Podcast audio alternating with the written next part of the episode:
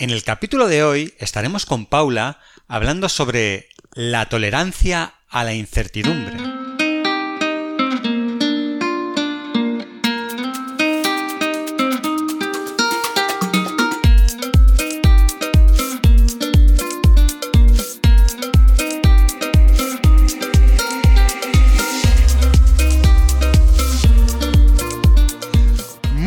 Días a todos. Aquí estamos otro día más para hablar de salud mental y estamos con nuestra amiga Paula, que como todos, psicóloga experta en terapia online, con 20 años de experiencia haciendo terapia, más de 7 años haciendo terapia online y además es supervisora de casos y apoyo de todo el equipo de psicología online avanzada. Muy buenos días, Paula, ¿qué tal? Buenos días, Jota, encantada de estar aquí contigo. Sí, yo también estoy encantado aquí con un poco de incertidumbre sobre cómo va a salir el capítulo, pero seguro, seguro que va a salir muy bien. Sí, porque vamos a hablar de eso, de la tolerancia a la incertidumbre, ¿no? Efectivamente, efectivamente, vamos a hablar de, de, bueno, yo creo que antes de decir de lo que vamos a hablar, ¿por qué no nos cuentas tú efectivamente qué es esto, ¿no? ¿Qué es la tolerancia a la incertidumbre? Bueno, la tolerancia a la incertidumbre es eso, lo bien que tú lo llevas ante una situación que no controlas, que no sabes muy bien lo que va a pasar, pues sin embargo te, te, sabes manejar, te encuentras tranquilo, te encuentras relajado. Y es esa la capacidad que tenemos para superar, para resistir situaciones en las cuales no sentimos el control no sabemos muy bien qué es lo que va a suceder. Esa es la tolerancia a la incertidumbre. Mm, vale, o sea que ante un escenario que no sabemos eh, qué puede ocurrir, pues saber mm, llevarlo.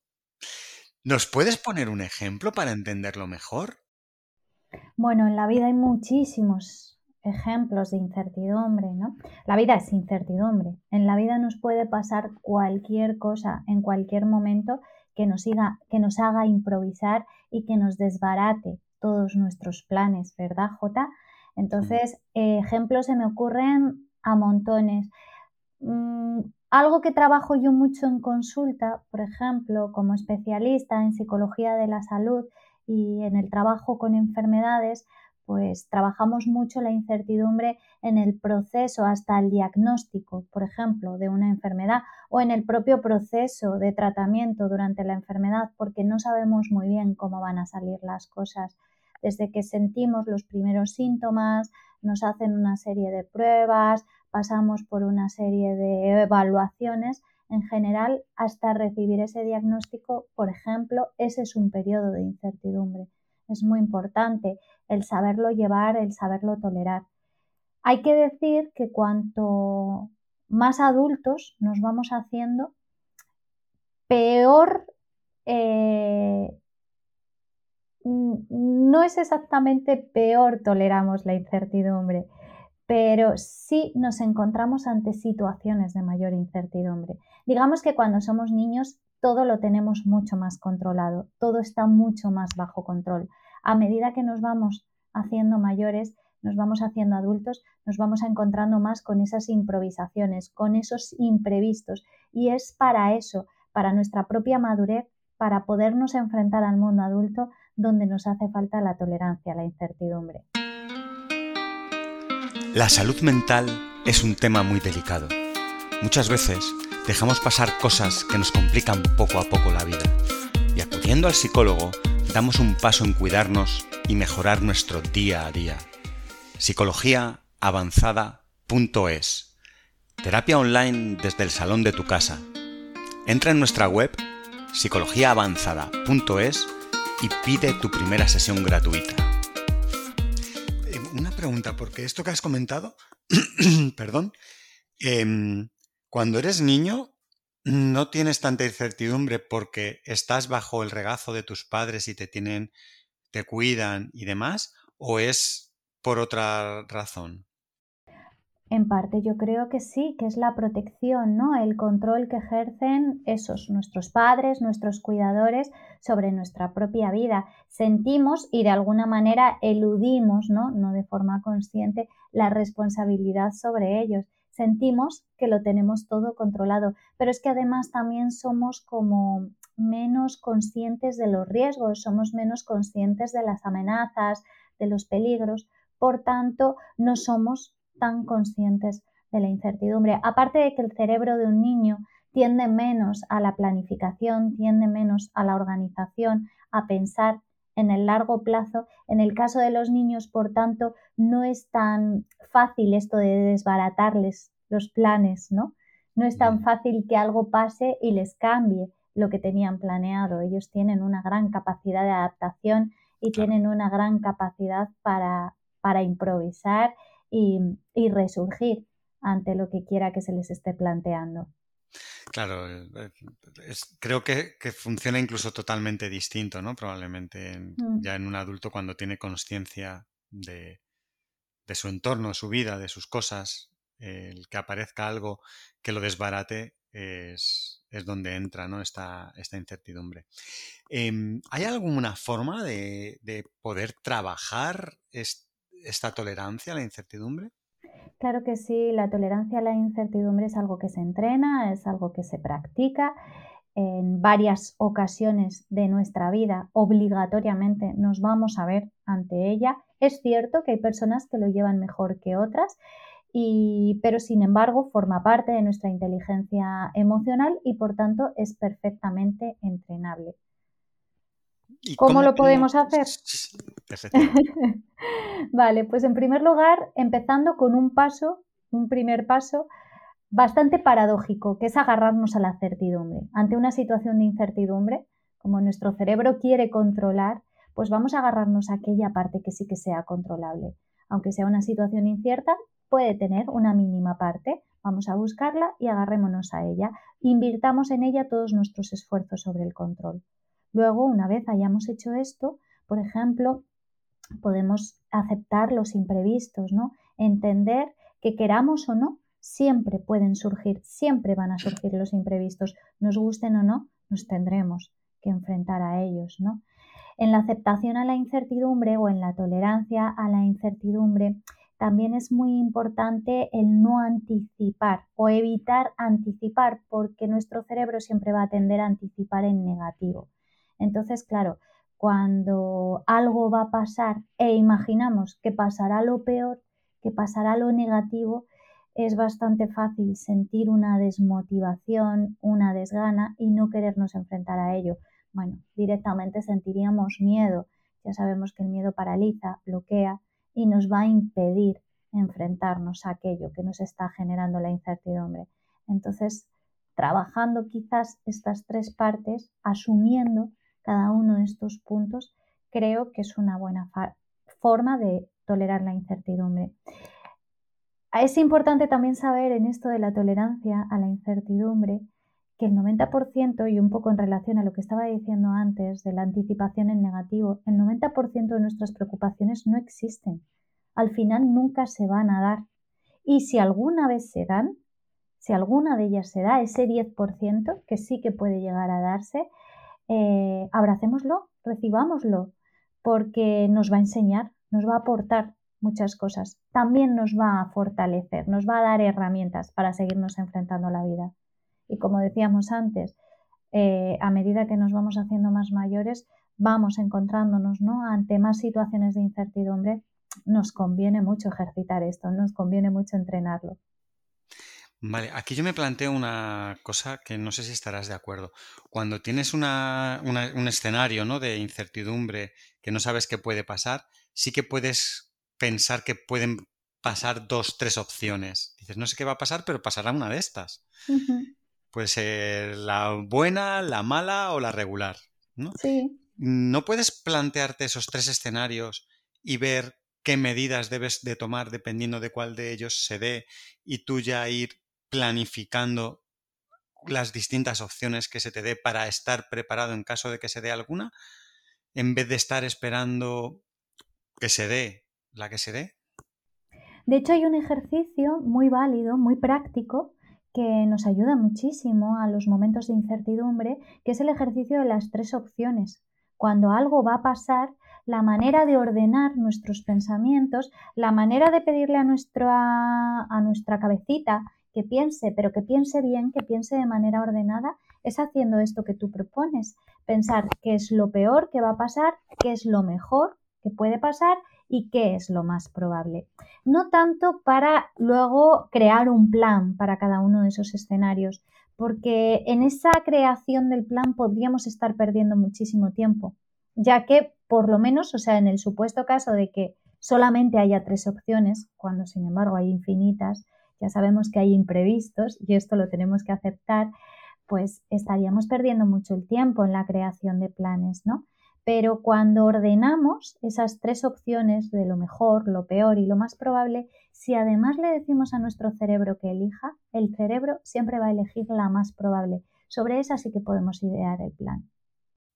Mm, bien, pues ya, es tener algo. De todas formas, dependerá mucho cuando es cuando eh, es algún momento de incertidumbre que afecta mucho a una persona, que puede que sea la pieza fundamental de su vida en un determinado momento, por lo que pueda suponer, em, ese tiempo que puede gastar en planificar las infinitas opciones que se le den, a lo mejor es un tiempo que va a estar usando de, todas formas en pensar en eso que, está afectando a su vida completamente, ¿no? No, tendría sentido que por lo menos se plantee distintos escenarios, por lo menos el más probable, evidentemente, pero también ponerse en otras situaciones que puedan darse para estar prevenido, ¿no? De qué, qué cosas quiere que ocurran o tener ya la idea de que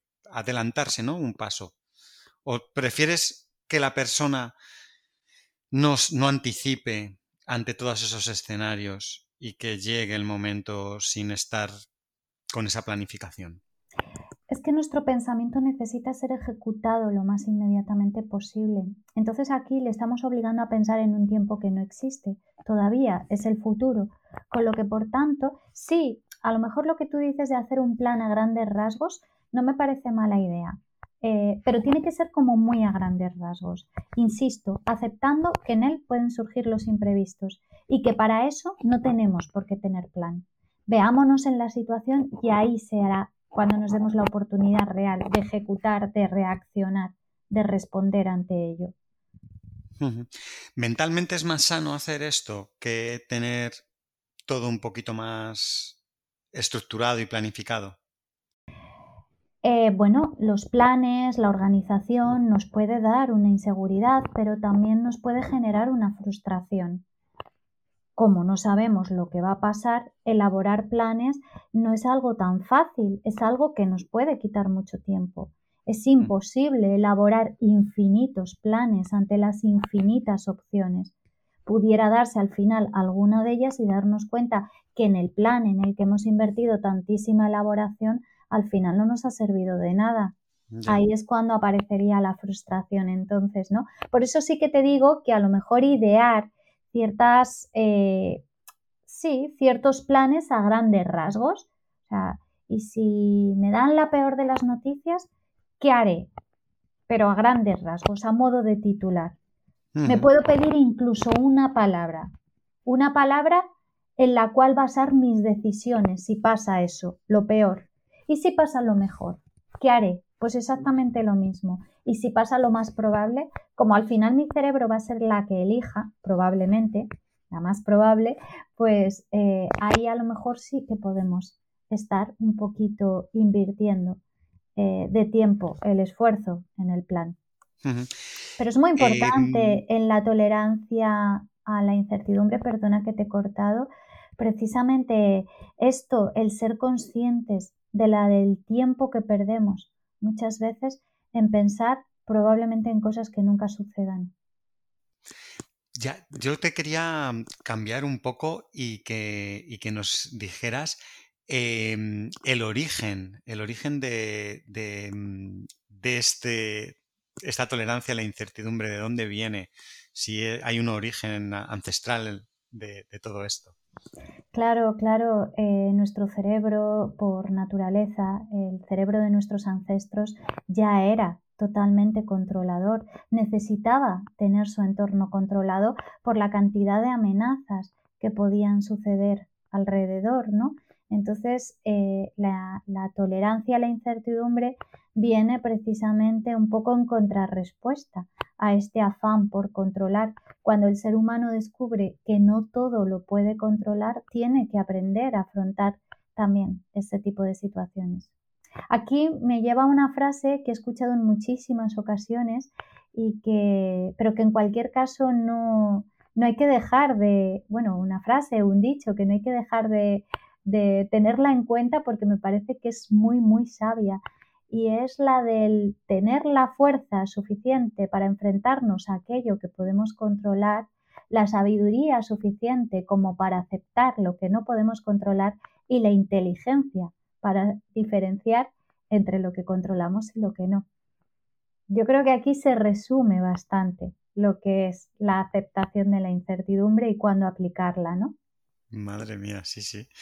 Em, hombre, al final, eh, quieras o no, las cosas suceden, la vida es toda incertidumbre, como dices, y, y van a pasar las cosas. No puedes evitar que ocurran. Em, ¿Qué ocurre cuando no estás preparado y llega ese momento en el que, se te plantea un, escenario que tú no controlas? En definitiva, mm, ¿qué le ocurre a una persona que no tiene esta tolerancia a la incertidumbre? Claro, la persona que no tiene tolerancia a la incertidumbre, cuando se encuentra en una situación de incertidumbre, pues siente ansiedad, puede sentir mucho miedo, puede sentir inseguridad, se sentirá indefensa, se sentirá desprotegida y a la hora de actuar, pues probablemente muy bloqueada, de tal forma que la propia experiencia de incertidumbre pueda hacérsele más dura que lo que finalmente suceda por aquello, por lo que está sintiendo, esa incertidumbre, ¿no? La anticipación, que es lo que muchas veces nos genera la incertidumbre y nos dificulta la tolerancia a la incertidumbre, siempre es más grande de lo que finalmente sucede, para lo bueno y para lo malo. Si imaginamos unas vacaciones, nos imaginamos unas vacaciones idílicas, pero si imaginamos una tragedia, somos capaces de imaginar una situación tremendamente trágica. Entonces, eh, la persona que no tolera la incertidumbre está constantemente anticipando, probablemente está sufriendo muchísimo más incluso que cuando finalmente reciba la noticia, si estamos hablando de un diagnóstico, incluso si es un diagnóstico malo. Y, a estas, estas personas lo viven así, entiendo, con, con, estrés, ansiedad a lo largo de la vida y como la vida es incertidumbre, será algo constante, ¿no? Que, que, tengan esa sensación siempre por todo, por... Eh, no tiene que ser tampoco un diagnóstico hoy, pero mañana no ha venido no sé quién, no está viniendo porque ha pasado algo. Eh, o si mañana llueve o no. Fíjate. Quizás ya pueda ser algo que me esté inquietando. Sin duda son casos como para acudir a terapia. Claro, eso te iba a preguntar. En una situación así que una persona tiene una baja tolerancia, Em, ¿cómo le puede ayudar eh, acudir a terapia? Le ayudaríamos a trabajar esos puntos importantes, ¿no? De los que antes hemos hablado. Tenemos que recordar que aquí en el podcast, bueno, pues sugerimos ideas, pero al final no va a haber nada más profundo que el trabajo que hacemos en terapia. Iríamos trabajando cada uno de esos puntos. Le haríamos ver a la persona que se encuentra ante esa situación de incertidumbre dónde está la certidumbre, cómo agarrarse a ella, cómo regocijarse en ella. Le ayudaríamos también pues a eso, a que no anticipe, y que, y que, primero verbalice cuáles son sus anticipaciones para también un poco identificar dónde están las irracionalidades. Le ayudaríamos a hacer ese ejercicio tan importante de las tres opciones, qué es lo mejor, qué es lo peor y qué es lo más probable. Y también trabajaríamos en ello, ¿no? Y le ayudaríamos a aceptar los imprevistos, a que echase una mirada en su vida, una mirada hacia atrás y se diese cuenta que en su vida ha habido muchas situaciones de incertidumbre, muchas situaciones de imprevistos que, que al final ha pasado por ellas y que ha sido capaz, aunque no se crea capaz de tolerar la incertidumbre, ya ha pasado por varias ocasiones y muchas veces de su propia experiencia también podrá aprender. Qué bien. Pues sí. Oye, pues a mí me ha quedado bastante claro. ¿Hay algo más que quieras añadir sobre el tema? No, no, porque mi tip final iba a ser este ejercicio tan práctico, el de cuando nos veamos ante una situación de incertidumbre, no se nos olviden las tres opciones, qué es lo peor, qué es lo mejor y qué es lo más probable. Y ahí estamos ordenando nuestro pensamiento, ahí le estamos dando a nuestra mente la posibilidad de que piense, porque tiene el vicio ¿no? de, de, pensar en lo que va a pasar. Sí, pero vamos a hacerlo de una manera ordenada y hagámoslo un poco haciendo esta macroclasificación, porque en realidad, bueno, infinitas son las opciones, ¿no? Pero lo podemos un poco eh, limitar en estos tres grupos. ¿Qué es lo peor? ¿Qué es lo mejor? ¿Y qué es lo más probable? Claro, sí, sí, no, es un ejercicio, imagino que muy bueno. Muy práctico. En el peor escenario y, puedes relativizar si, si, es posible, y en el mejor, que, bueno, pues que, y, luego sobre todo en el más probable para ver las consecuencias de lo que puedas. Genial, pues oye Paula, me ha encantado, ya me has sacado de la incertidumbre que tenía al principio del capítulo, de cómo iba a ir.